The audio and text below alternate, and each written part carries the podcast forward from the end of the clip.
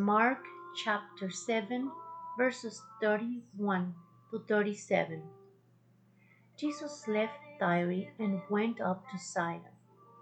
Before going back to the Sea of Galilee and the region of the Ten Towns, a deaf man with a speech impediment was brought to him, and the people begged Jesus to lay his hands on the man to heal him. Jesus led him away from the crowd so they could be alone. He put his fingers into the man's ears. Then, spitting on his own fingers, he touched the man's tongue. Looking up to heaven, he sighed and said, Ephphatha, which means be open. Instantly, the man could hear perfectly, and his tongue was freed so he could speak plainly. Jesus told the crowd not to tell anyone, but the more he told them not to, the more they spread the news. They were completely amazed and said again and again, Everything he does is wonderful. He even makes the deaf to hear and give speech to those who cannot speak.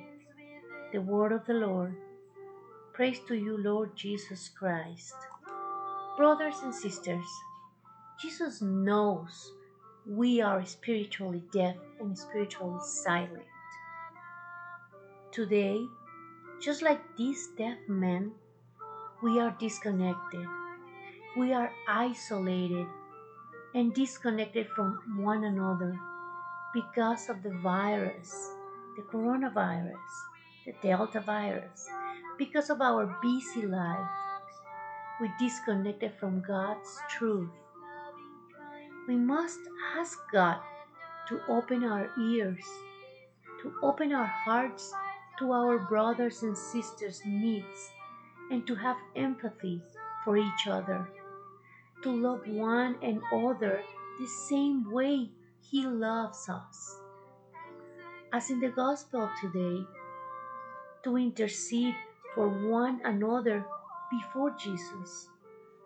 Perhaps for ourselves, for our family, for our neighbors, for our co workers. Maybe they're suffering.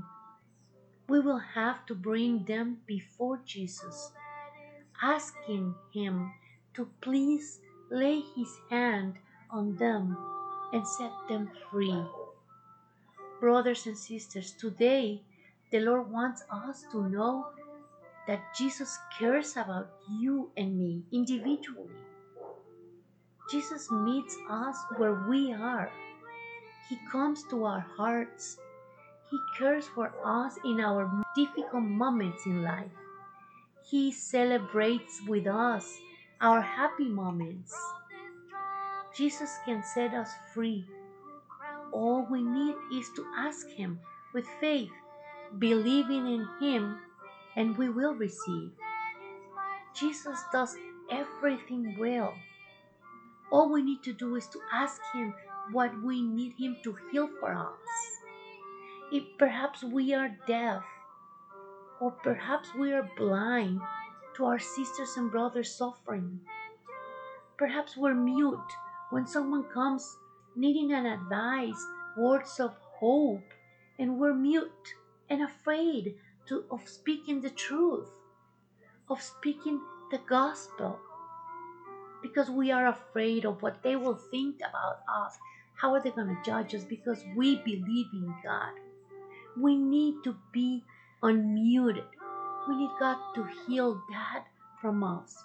Brothers and sisters, He's inviting us to open our hearts, asking Him to heal our spiritual senses so we can truly serve Him and one day be with Him in His kingdom, enjoying eternal life.